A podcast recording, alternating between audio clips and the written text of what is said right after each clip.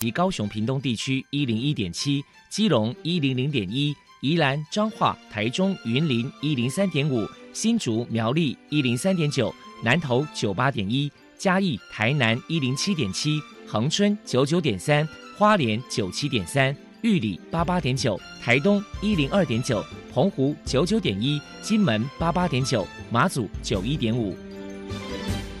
爱是包容，爱是牺牲。爱是分享，爱是服务，因为爱，特殊教育充满了无限的可能。用爱关怀身心障碍同学的未来，用心倾听资赋优异子女的心声。欢迎老师、家长、同学们，大家一起加入特别的爱这个大家庭。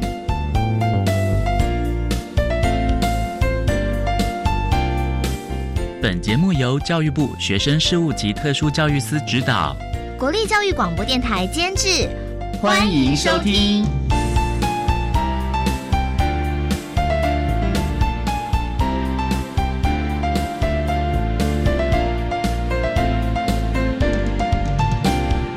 因为爱，我们在空中相聚，欢迎您再度收听特别的爱，我是小莹。这个节目在每个星期六和星期天的十六点零五分到十七点播出。在今天节目中，将为你安排三个部分。首先，在“爱的小百科”单元里头，波波将为你安排大树抱抱单元，为您邀请台东县自闭症协进会的理事长杨玉娟杨理事长，为大家分享自闭儿家长的教养注意事项以及迷思的破除，希望提供家长、老师还有同学们可以做个参考了。另外，今天的主题专访为你安排的是《爱的搜寻引擎》，为你邀请国立中山大学资源教室的李存恩辅导老师，为大家分享培养他可以在职场发挥的能力，谈高等教育阶段自闭症学生辅导以及支持服务的经验，希望提供家长、老师还有同学们可以做参考。节目最后为你安排的是《爱的加油站》，为你邀请获得一百零八年优良特殊教育人员荣耀的国立台南高级工业职业学校综合职能科的阮香华老师，为大家加油打气喽！好，那么开始为你进行今天特别的爱第一部分，由波波为大家安排大树抱抱单元。大树抱抱，特殊儿的父母辛苦喽！我们将邀请家长分享教养的技巧、情绪舒压、夫妻沟通、家庭相处，甚至面对异样眼光的调试之道。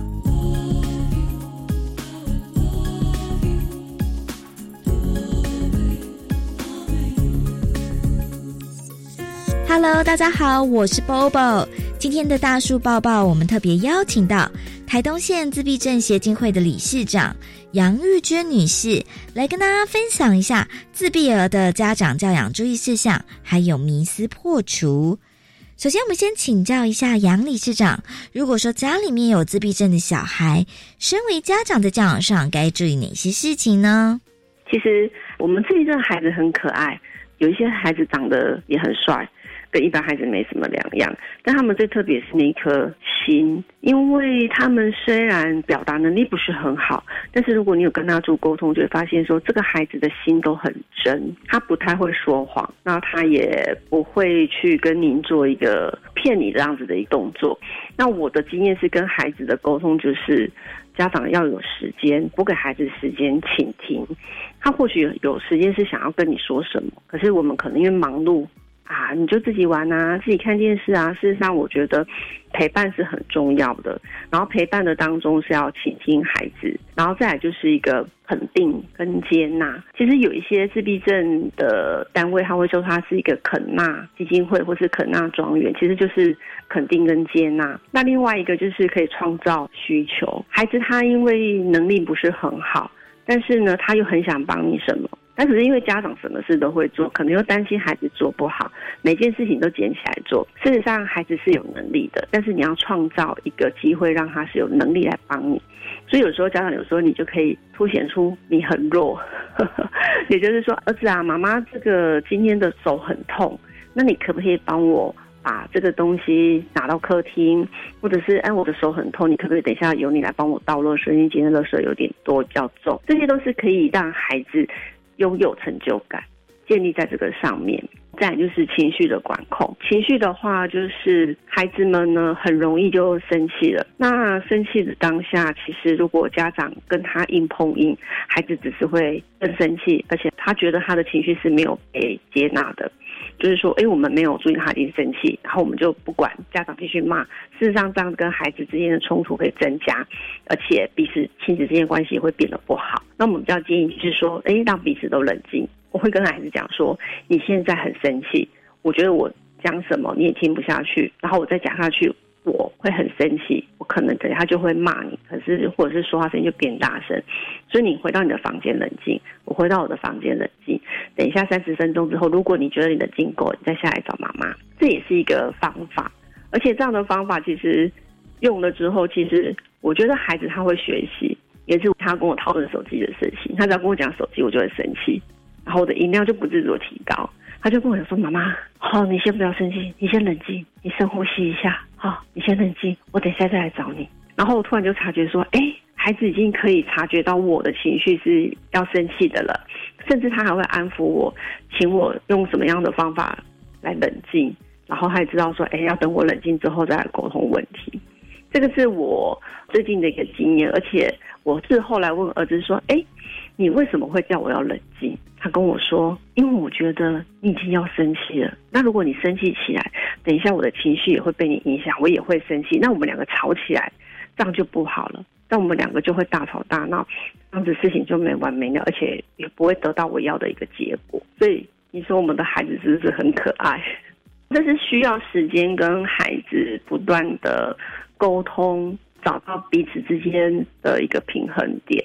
然后还有另外一个跟孩子之间的一个很重要的事情，就是底线要很清楚。今天我们的孩子的一些行为，他是有些是会很固执，要做某一件事情。可是如果那是好的，当然是可以持续；如果是不 OK 的，比如说他要一直玩手机，大家现在都知道，手机其实对孩子的视力是有很大的影响。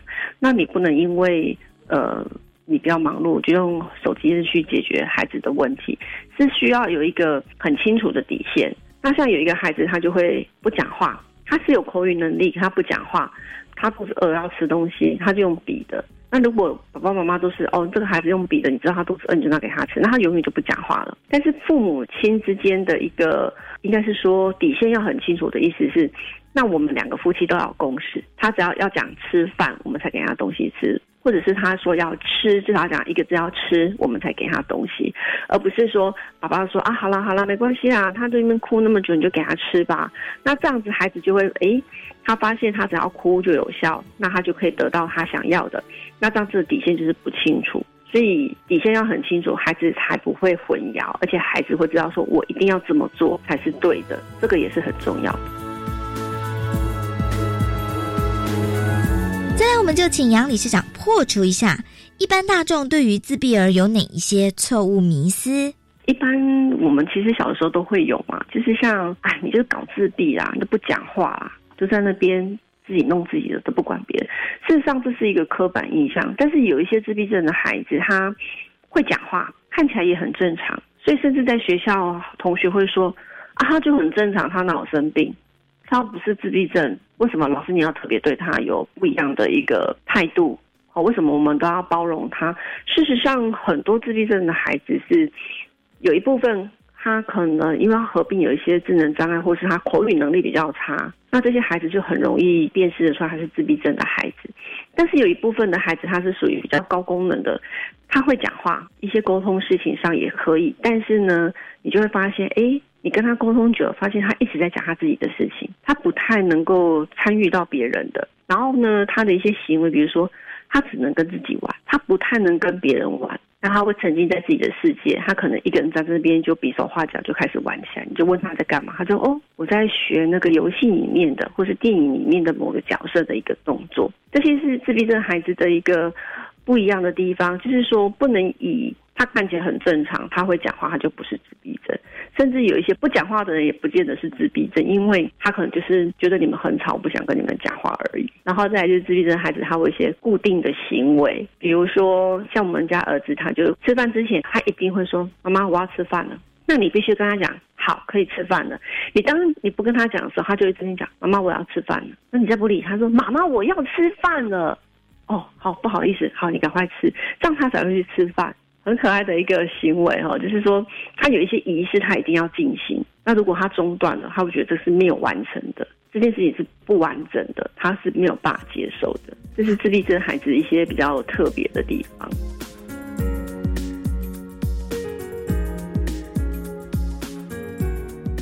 最后，请问一下杨理事长，还有什么样的话想要传达的呢？这些弱势团体啊，我们在台东其实资源真的很少。包括我们协会的一些工作人员的薪资啊，或或者是孩子教育的这些资源，甚至我们现在协会的会址都是用租任的方式。其实我们很希望，当然我们的孩子能够拥有一个家，这个家是指协会，因为协会等于他们第二个家。除了他们原生家庭的部分的话，其实协会是一个大家庭，就是大家有任何的问题、有任何资源都可以来协会寻求资源跟协助。但是协会就会面临到，就是这个房东如果他房子要收回去自己用的，协会就得搬家。所以，我们从一百年创立到现在，我们已经搬了五次的家。我们是很希望说，有没有一个地方可以让我们长期、长久的安置？那甚至协会如果有能力募款，可以募到一个，可以买一个属于自己的家，其实他不用大，他只要有就好了。这是我们很长期的一个目标。然后第二点的话呢，我是很希望大家对于不管是自闭症的孩子，或是其他像唐氏症啊，或是智障的孩子，能够多一点的包容，多一点的耐心来对待他们。事实上，他们的心真的都很善良，他们也很希望大家可以肯定他们。然后接纳他们，因为他们的内心其实很孤单，因为也因为他们的这些障碍，他们也很少拥有朋友。只要有你给他一点点微笑，或者是您跟他一句鼓励的话，他们的心里都会觉得非常非常的开心。非常谢谢台东县自闭症协进会的理事长杨玉娟女士接受我们的访问。现在我们就把节目现场交还给主持人小莹。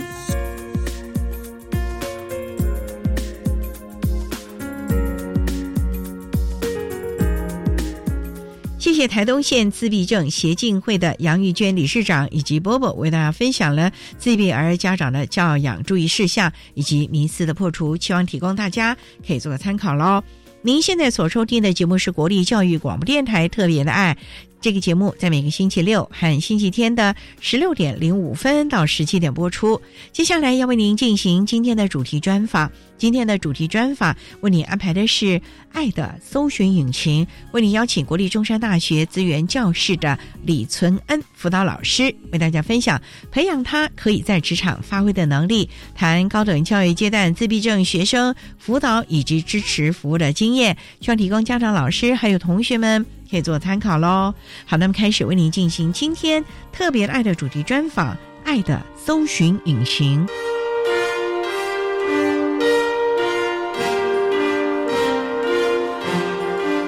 爱的搜寻引擎。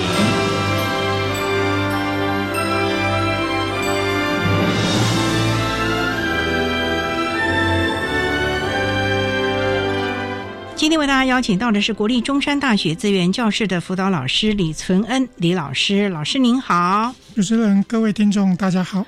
今天啊，特别邀请李老师为大家分享开启其他学习能力，谈高等教育阶段自闭症学生辅导以及支持服务的相关经验。那首先要请李老师为大家介绍国立中山大学是在什么地方啊？中山大学它是在高雄古山区临海路上，靠近西子湾的地方。哦，那很美啊，那个地方。对，夕阳海边，相当的美。听说要进入中山大学，还经过一个隧道，有的时候那个水海都还会到。公路面上是不是？对，如果像中秋节这种涨潮的时候，有时候会稍微会溢出来，踏浪而行的感觉，很浪漫呢。老师，学校大概成立多久啦？学校是六十九年成立的，距今大概四十年。哇，那也很久了。那有多少系所啊？目前大概有七个学院，五十个系所。哇，这么多哦！那学生很多喽。学生的话，呃，目前大概有八千多个学生。那因为我们中山是属于研究型的大学，所以它大学部跟研究所学生大概是各半，各半哦。对，然后大概还有一千个外籍生，外籍生哦，所以还蛮多元的喽。是。那目前中山有多少身心障碍的学生啊？以目前中山资源教室这边大概有。一百一十八位学生，大概有八十二位是目前在教育部通报网里面会有特教需求的。那另外三十六位学生，虽然说他可能有声音障碍手册，可是他的障碍状况可能不需要特殊教育的部分。这还有分别哦，又有分别，例如哪一些？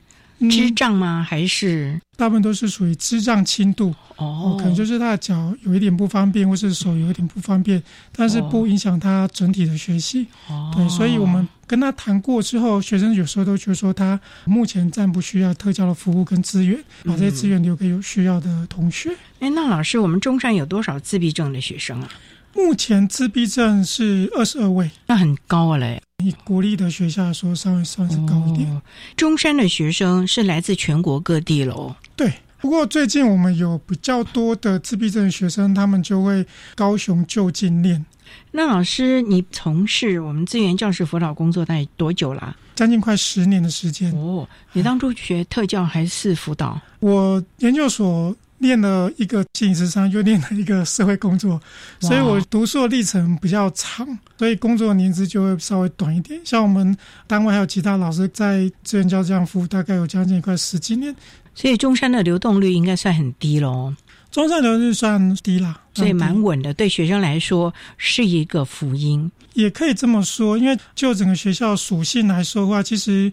老师待的时间稍长一点，其实对学校整体的属性啊，老师的教学模式，或是各科系所对于声音障碍学生的学习受教方式，基本上会稍微熟悉一点。哎，那目前中山有几位辅导老师啊？我目前有三位，三位哦，对，三位要负责八十二位，八十二位，那也很辛苦哎，这个量很大喽。应该是这么说。我们目前服务的状况，平均分配下来，一个人大概大概二十几位到三十位。那也会看各个学生还有障碍类别的严重程度，因为每个学生他们在每一个学年或是每个学期，每种障别协助的方式跟模式都不太一样。自闭症的基本上会是我们比较花心理的部分。为什么？他的情绪或者人际关系。对，因为自闭症基本上它不会像视障、听障这种感官性的障别，基本上在协助上面的模式会比较固定。自闭症它是属于情绪行为的部分，它跟我刚才说的情绪行为障碍这两类的学生，基本上他们障碍的状况跟他们的成因，跟他们所展现出来的一些问题的太阳，其实都不太一样。所以还是要不同的辅导方式了啊。是的。好，那我们稍待要再请国立中山大学资源教室的辅导老师李存恩李老师，再为大家分享开启其他学习的能力，谈高等教育阶段自闭症学生辅导以及支持服务的相关经验。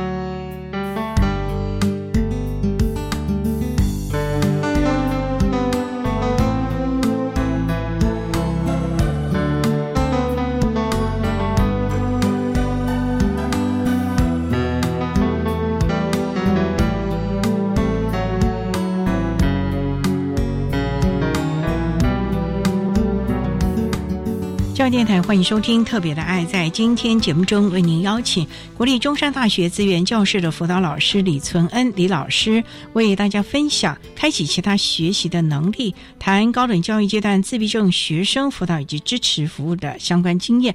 那刚才啊，李老师特别提到了，针对自闭症的学生，你们可能要花比较多的心力。通常自闭症的学生，你们会比较担心他的哪一个部分？虽然刚才有提到了人际的关系啊、情绪。还有有哪些是你们比较担心他在学校适应，甚至于学习会有哪一些的情况呢？我们比较担心的部分就是他在学校的生活适应方面。因为我们观察我们学校自闭症孩子，如果进来在生活适应上面没有顺利的衔接上大学的轨道的话，基本上他在课业方面可能就会开始出现落后的状况。你所谓的适应，就是因为他从台湾各地来，要适应中山这个已经是大学的生活，地理环境啊、生活天气啊，甚至食物可能都不一样啊。我们知道自闭症的固着行为很多嘛，没错，所以要赶快让他进入状况。对我们最近有接收到一个学生，他是一个典型的自闭症的学生。呃，我们知道说，像从 DSM-4 就是精神疾病诊断分类手册里面，早期我们对高功能的学生，我们会称为雅斯伯格。不过目前自闭症，我们都把它广称为泛自闭症类群。那我说的这个学生，他就是很典型的自闭症，他的口语基本上器官没有问题，可是因为障碍的关系，所以他没有办法跟人家沟通。所以他的沟通基本上，我们都要给他选择题，是或不是，对或不对。我们也是第一次遇到这样的学生，因为这个学生比较特别，所以我们比较多方面的协助是在于他刚进来的生活适应方面，这是第一步。他住校吗？他没有住校。那每天通勤也是？对，每天通勤也是。那条路常堵车，哎。像这个长堵车就是他一个适应问题了，因为到达的时间就不一样了。比较多的部分是我们会比较关心是自闭症孩子，他是不是能够自己搭乘大众交通运输工具？哇，你们还训练他这个能力？他在高中阶段入大学的时候，我们都会跟家长沟通，请家长训练他陪同他搭车，然后怎么购票。如果他需要转乘公车化，然后要怎么样做转乘的动作？特别是发生临时的状况，比如说当天那一班公车不开，或是那一班火车或是捷运误点，那要怎么处理？这我们都会先跟家长讨论，然后请家长在刚新生入学这段期间来中山做一个训练。进来之后就会开始另外一个，就是属于校园内的生活自主的训练。生活自主的训练，例如说课堂更换了，教室的更换。对，这个也是要他练习，因为高中以下几乎大部分啦都是固定教室，除了有一些的课程是跑班的。大学是这堂课跟下堂课就不太一样。的教室了，对，没有错。所以在他进来之后，我们会积极的帮自闭症的孩子找协助同学，多的高中专的说学伴这样的一个同学帮忙。但是在找这样的同学，其实会有一点点小小的难度了，因为自闭症孩子我们知道他在跟人际互动上面会有一些状况。记的方面其实就是他的一个罩门，所以刚进来的时候，我们都会跟家长沟通，跟学生沟通，是不是愿意在部分同学揭露他障碍的身份。其实很多大学生他们来到大学，我们都会开玩笑说他想要重新做人，不要让人家知道他的障碍状况。这个学生呢，家长就愿意让我们做一个班级的辅导，所以我们就进入到他的系上，进入他的班级，跟大家介绍一下什么是自闭症，这个孩子。大概有什么样的状况需要同学能够协助跟帮忙？最后结束的时候，我们就会发一张纸下去，邀请同学愿意担任他的协助同学。这个很重要。好，我们商量啊，再请国立中山大学资源教师辅导老师李存恩李老师，再为大家说明开启其他学习的能力，谈高等教育阶段自闭症学生辅导以及支持服务的相关经验。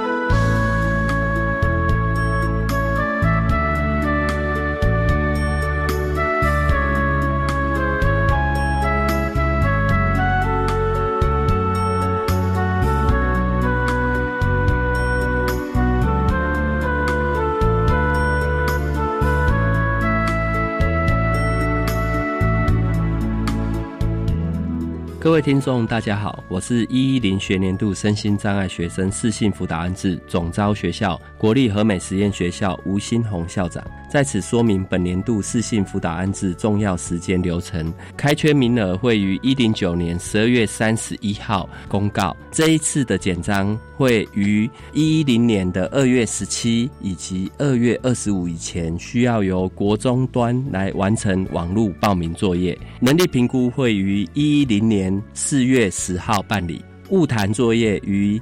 一零年四月二十四号前办理能力评估之唱民安置，会于一零年四月三十号到五月八号办理。国立特教学校以及集中式特教班的安置结果，会于一零年六月七号公告。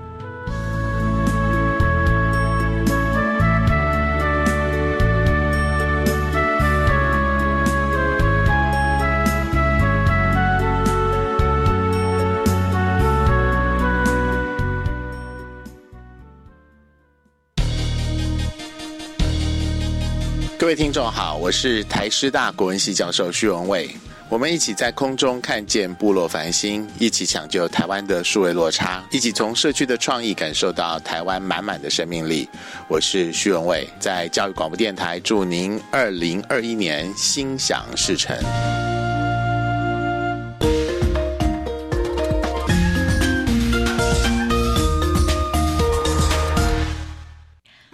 外活动可以预防近视，何不从现在开始就多鼓励孩子走向室外？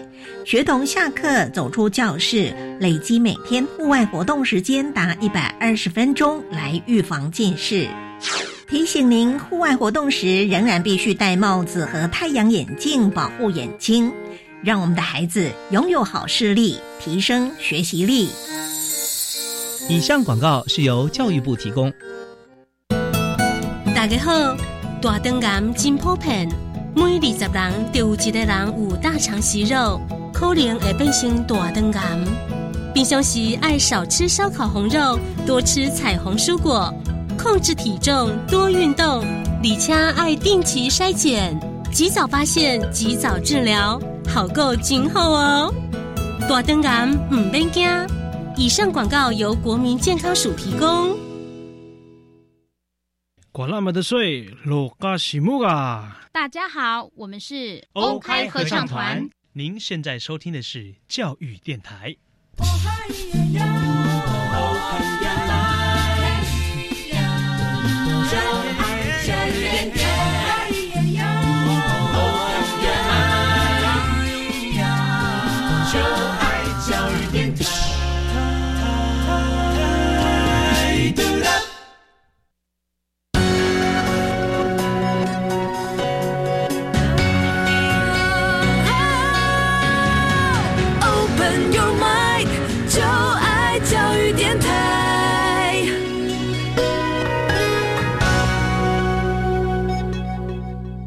电台欢迎收听《特别的爱》这个节目，是在每个星期六和星期天的十六点零五分到十七点播出。在今天节目中，邀请到的是国立中山大学资源教室的辅导老师李存恩李老师，为大家分享开启其他学习能力、谈高等教育阶段自闭症学生辅导以及支持服务的经验。那刚才李老师为大家提到了有一个自闭症的典型的孩子进了学校，你们希望他能够先。学好交通能力，就自己搭公车的能力，以及也入班辅导。那这个孩子在你们入班辅导填了问卷，有同学主动想要当他的学伴吗？有的哦，那还不错哦。对，因为刚上大学的学生，他们还有一一些高中淳朴的特性哦，所以比较容易找到愿意帮忙他的人。所以这件事情就圆满了嘛。开始算是圆满，开始算圆满。对，开始意思就是有后面的淡书了。没错，怎么说呢？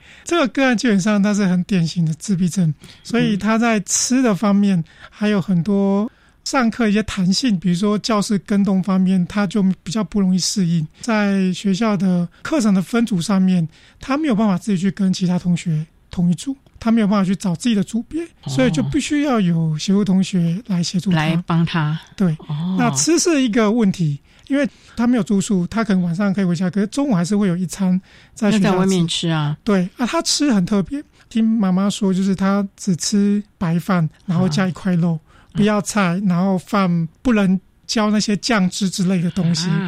那吃营养够吗？我们也担心那营养够不够，这叫瘦瘦的。后来呢，我们就在学校里面找有类似的便当给他吃。嗯我们带他去挑午餐的时候，他发现便当里面都有搅酱汁，都有菜，那他就不想买。可是后来他就会买特定的几样面包，面包啦，对，所以他中午就吃面包果腹。长期下来营养绝对不够的、啊。那我们想说，那不然就是回家的时候，早饭、晚饭好好的注重一下。对，吃的问题解决了啦，那还有其他的问题了嘞。学习的部分的话，就是另外一个问题。怎么说呢？因为他与人互动的口语表达能力非常的差，嗯几乎没有办法口语。我们知道大学在报告上面会需要分组，有时候需要上台报告。分组的时候，就是同学呢需要互相讨论，嗯，那他就完全都没有办法参与。那怎么办？我们就分两个部分处理啦。第二部分，我们就先处理同学，因为在学习初，我们有找到一些协助同学，我们会尽量安排协助同学跟他选一样的课，哦课程安排在一起，他们就能够形成同一组。嗯，那我们就是要协助同学说怎么样跟他做分工。基本上，我们自闭症的孩子，他们的特性都还算是乖，然后其实他会愿意配合群体的活动跟一些规则。而且他们应该还蛮会找资料的吧？对，给他一个范围，给他一个特定的方向，就可以请他找出来。可是当要做一些归纳、统整或是分析的部分的话，他们可能就会稍弱一点。嗯这个学生就是有这样的状况。哦，对，所以我们就要教同学怎么样把他可以做的部分留给他做，这是属于同学的部分。另外老师的部分的话，我们就会跟老师沟通，因为他没有办法上台报告。有些科目老师可能会要求是每一个同学都要上台上台报告，那我们就会跟老师说，是不是可以用其他替代的方式，比如说他不要上台报告，那需要缴交多一点的作业，或是用其他可以比测的方式去做老师在学习上的鉴别，他是不是有学习到东西。修了课，老师都还蛮友善的，其实都会愿意做评量上的多元的一个调整。那他的学业成绩如何啊？我们学校是用 A、B、C 的分数来做区别，他的成绩大概都有 C，甚至有些科目老师比较友善的，采取多元的评量方式，觉得他有学到东西，老师愿意给他 A。哎呦，哇！所以对他来说也是一个肯定了。对，他也很开心了。像这样的孩子，他会不会很注重他的分数啊？我觉得自闭症的孩子，他们注重分数比较多，是爸爸妈妈给他的一些想法跟观念。我们所接触到的自闭症孩子，大部分注重分数不多，他们比较注重是在他们所喜欢这个领域是不是能够学到东西。所以这个孩子适应的还不错了、哦，交通也可以自己了嘛。是，那学业上也在同学和老师大家一起协助之下，也都算不错了。是在目前起步上来看，算是不错。但是因为每个学期面对的课程不一样，面对老师的状况也不一样，还有一段路要走，就是且战且走。所以修的学科不同，授课的老师不同，其实也影响了孩子喽。没错。因为高等教育是属于老师、教授他们自主教学，所以老师怎么教，愿意做怎样的评量跟弹性，在大学端我们比较多是跟老师沟通。像我们有一个学生，他是用特殊选材的方式进来，也就是说他在某一个项目非常强项的，他进来的时候以他的程度，基本上已经超越同年级的学生的程度，他都可以到大四了。所以他上课的时候有时候会有点懒散，甚至有些他不太愿意去。那我们了解说，原来他觉得这些东西他都学过了，嗯所以他就不想要再继续待在大学里面。那甚至他对大学的学科的学习，其实有一个比较僵化的一个思维模式。他觉得老师应该要很厉害，然后应该要解决他所有的问题。所以这种比较特别的跟老师做沟通。所以这个学生后来我们有跟西上沟通，他可以进入比较高年级的实验室里面去做实验，等于是是增长他的能力了。对，给他一些刺激，或者是学习的加重了。因为特殊选材系就是对某一个科系他有特殊的兴趣，那我们希望说他不要因为进来发现说好像他学过了，而且学习动机就降低，所以我们期待让他进入比较高年级的课程跟实验室，可以让他在学习动机上面能够继续维持。还是要适切的提供他相关的支持服务了啊，没有错。好，那我们稍待呢，再请国立中山大学资源教室的辅导老师李存恩李老师，再为大家分享开启其他学习的能力，谈高等教育阶段自闭症学生辅导以及支持服务的相关经验。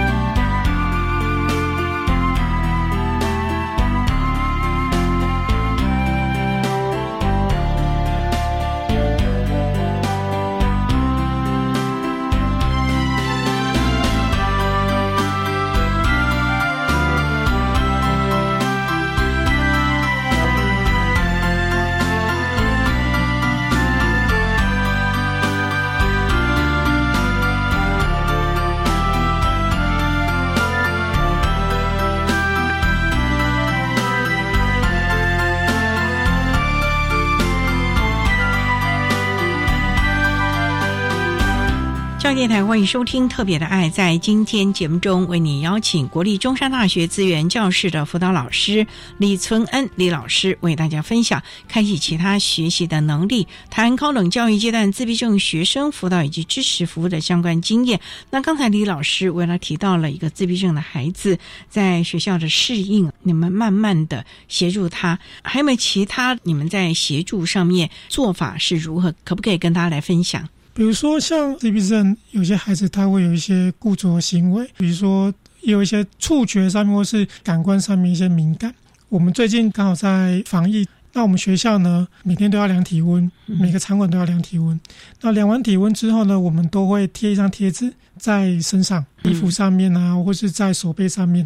那我们有个学生他是触觉敏感的学生，他对于贴纸贴身上在衣服上面非常非常的抗拒。可是他就一定要贴，因为你不贴的话，你进入到场馆里面，你要不断一直去量。可是他又不贴，在学校里面多次呢，就跟负责量体温的口角跟冲突。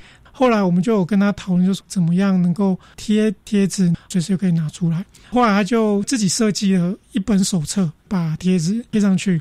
刚好他又喜欢收集东西，我就说，那你刚好你家你也可以收集，每天不同颜色、不同的造型，他就收集了一个月的贴纸，也蛮可爱的那段时间啊。对，所以基本上就是你们一定要想出一个方法，让他能够适应，大家都能够平安，而且能够接受的方式了。是的，自闭症孩子太样都非常的不一样。他们每一个人其实做早期的这些经验、家庭的一些教育，到后面整个学习历程，每一个孩子都有他特别的地方。他们思考模式其实也有很多很特别的地方。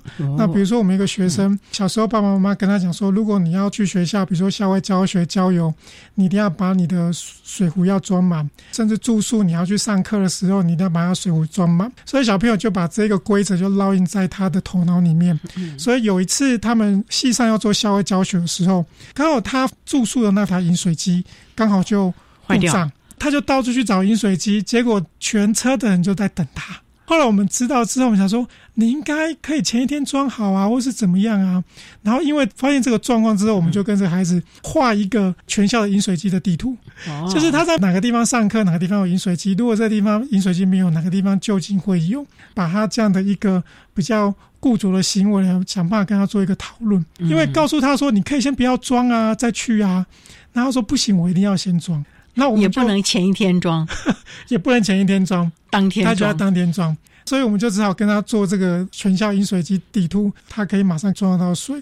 比如说学校公车是在校门口等你，那如果你要去宿舍这边没有水的话，就近公厕附近哪边有饮水机。你可以先到那边跟同学说你要去装水，嗯，然后再去去做，去把你的水壶装满，还是有解决的方法了。对，只是也考验了老师的创意啊，必须时时想方设法的帮孩子解决问题。这很多都是过往没有的经验了啊。对，每个孩子都很特别，所以有一个自闭症进来，我们刚开始说要先跟他做一个比较。深入的认识，知道他的个性啊，一些雇主的行为，在的部分，他不在的部分，他对于声音啊，对于一些学习啊，他的期待跟想法是什么？可是像这种孩子，其实不容易跟别人熟识啊。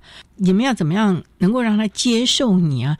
愿意？老师的话，甚至到资源教室，或者是他有什么状况时候，还知道去找哪一位老师可以帮忙哎。我觉得这个一开始的那种信任度的建立就很不简单了呢。没错，自闭症孩子，你必须要让他先能够接受你跟他规划，或是交代，或是讨论东西，他们的执行才会比较彻底，也会愿意配合。学校有个小技巧，我们讨论过的一个方式，就是我们善用自闭症的固着性，固着性。或许在学习上面，可能有时候会是一个缺点，可是如果把它运用在辅导上面，或许就是会好处加分喽。对，举个例子，学生他刚进来我们学校的时候，我们就会规定他，因为刚进来高中生都还比较淳朴，规定他要求他，他都还蛮愿意配合的。对啊，说那现在呢，老师规定你，你这个学期每个礼拜都要早一天来跟我吃饭。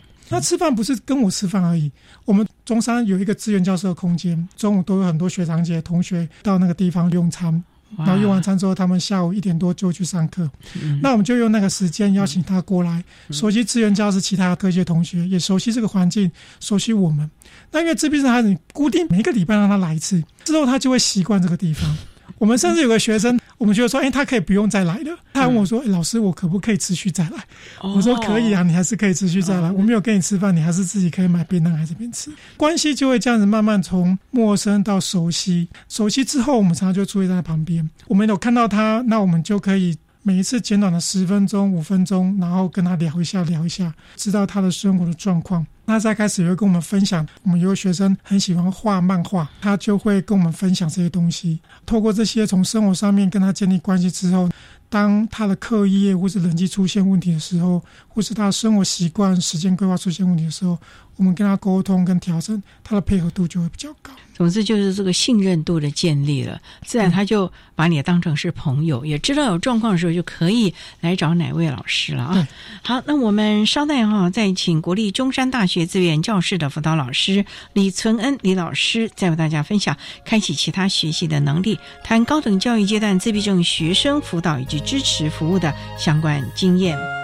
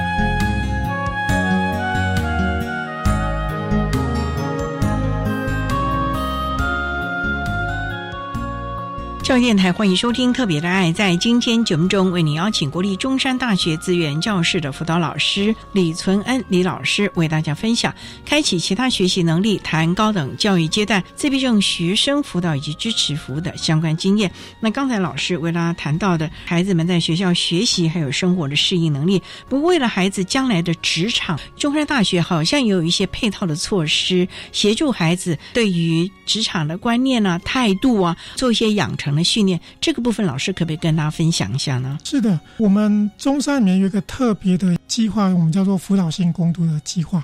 辅导性攻读，嗯，它不是主要针对自闭症，但是我们每年都会涵盖蛮多的类别进来。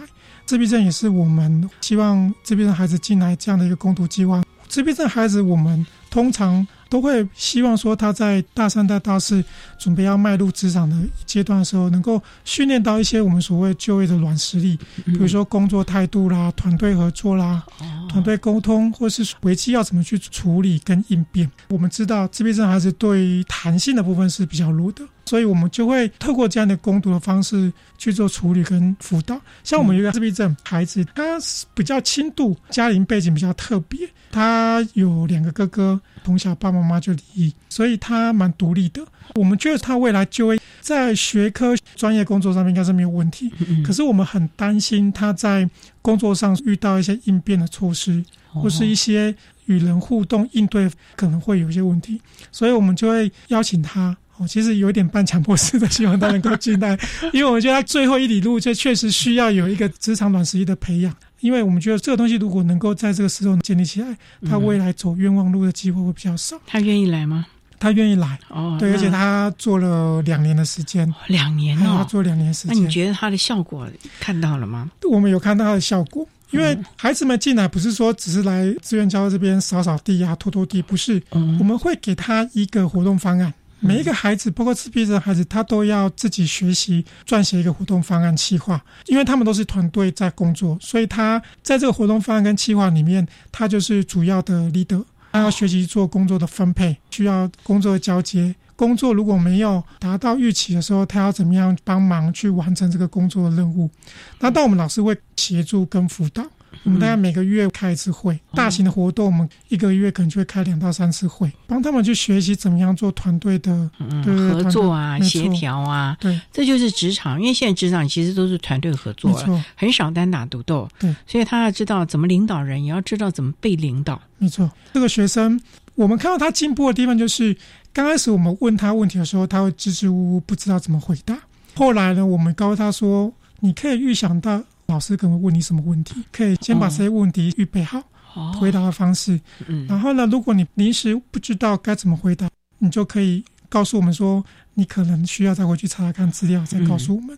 那些应对进退的方式是自闭症孩子需要多一点的学习，跟多一点的机会，那么去做练习。那这个孩子后来我们有没和他去做一些职业的一些评测的能力，建议他可以往。邮局邮务的往这个方向这条路去就业，那可能要考邮务特考了。对，所以他现在在准备邮务特考，这也是一条艰难的路哎。对，不过他就是很明确知道说他自己未来可以做什么。哦，目标明确，对目标要准备起来也可以。那他自己愿意去当这个邮务工作吗？他愿意，他喜欢哦，他喜欢。我们有跟他讨论过，我们有评估过，因为邮务工作某种程度他需要应变，但他应变又有一个固定的 SOP。然后人际的互动上面又不会太过于繁琐，他的能力基本上他只要我们给他一个规范一个好的 SOP，他都可以把它执行的很彻底，所以我们觉得蛮适合他。所以啊，老师这么多年来的辅导经验，就您这样认为，如果这个孩子准备好了，或者是家长我们的合作协调够的话，是不是这个孩子在学校适应，甚至于未来就业都会比较好一点了？是，辅导老师常常在说啊，就是如果这个孩子能够适应的好，出去外面就业能够顺利的话，在学校有三个你要建立起来，一就是跟志愿教这边的协助能够保持良好的配合，嗯，那一个是家长愿意投入进来，哦，那再是系所愿意因为这个孩子提供适当的资源给他，这三个部分都能够建立起来，基本上在我们学校的学生大部分都可以很顺利的毕业，嗯。所以这个部分呢，其实也是看孩子自己准备好了没有，以及家长的配合度了。因为学校其实所有的资源都在这个地方，只是看孩子愿不愿意接受，愿不愿意在这样的一个阶段跟家长一起来努力，为自己的未来建构一个蓝图喽。没错，这个部分呢，还是要提醒大家可以做参考。好，那这么多年啊，自闭症的这个经验，老师您个人认为啊，孩子们呢，他们所选择的系所，真的是他们喜欢的吗？这个在我们学校来看的话，其实一半一半呢。一半是家长他们会希望学生填这个学校，因为中山在高雄来说算是比较排名比较前面的学校，所以当学生录取到中山的时候，大部分的家长明示暗示都会希望学生能够念我们学校。那他的能力或者兴趣如果跟他的学科不同，那你们辅导起来？尤其在就业最后那一里路，不是就非常吃力了吗？没有错。如果学生选我们学校的某个科系，跟他自己的兴趣没有相符合，基本上在学校的适应就会很困难。那通常我们就会跟他做一些分析啦，然后。会有几条方向让他做选择哦，例如一个就是转系，因为校内转系会是比较简单的，方便。嗯，对。但是这个有个前提，就是他在原本就读的功课要够，对，要够，嗯，至少不要太差。第二条路就是，比如说大一才刚进来，他发现跟他兴趣不合，那练起来觉得很吃力，那我们会建议他是不是在尝试用重考的方式，重新再去。考他所喜欢的科系，再来就是我们问就是建议他转学。对，转学到他家里附近的，或是转到他喜欢的学校，然后刚好那个科系也可以录取的。总之还是要有配套措施了，提供孩子了啊。嗯，好，那我们今天也非常的谢谢国立中山大学资源教室的辅导老师李存恩李老师为大家分享开启其他学习的能力，谈高等教育阶段自闭症学生辅导以及支持服务的相关经验。非常谢谢李老师的说明分享，谢谢您老师，谢谢。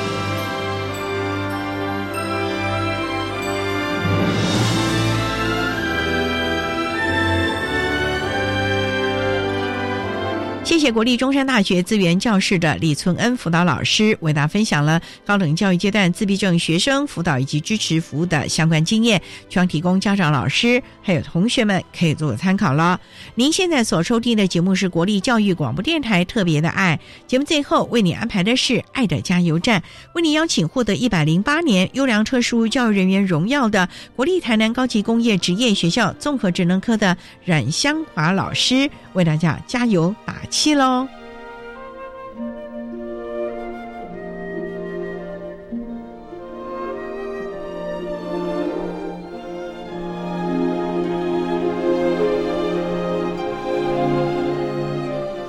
爱的加油站。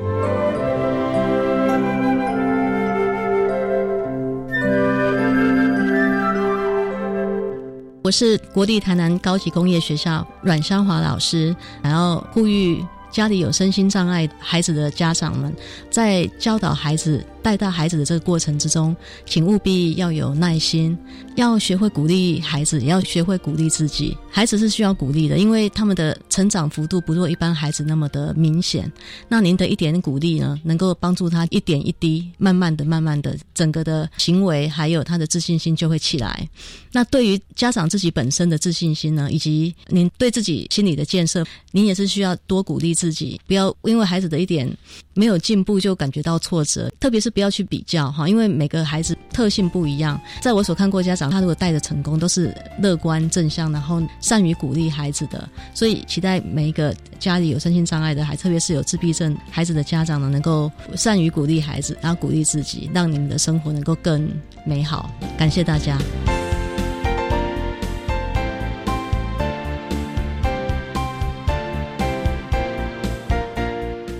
今天节目就为您进行到这了，感谢您的收听。在下个星期节目中，为您邀请到的是台北市北区特殊教育资源中心的巡回辅导老师欧思贤欧老师，为大家分享对适切的安置，谈高中教育阶段声音障碍学生适性辅导安置的转型重点以及注意的事项，希望提供家长老师可以做参考了。感谢您的收听，也欢迎您在下个星期六十六点零五分再度收听。特别的爱，我们下周见了，拜拜。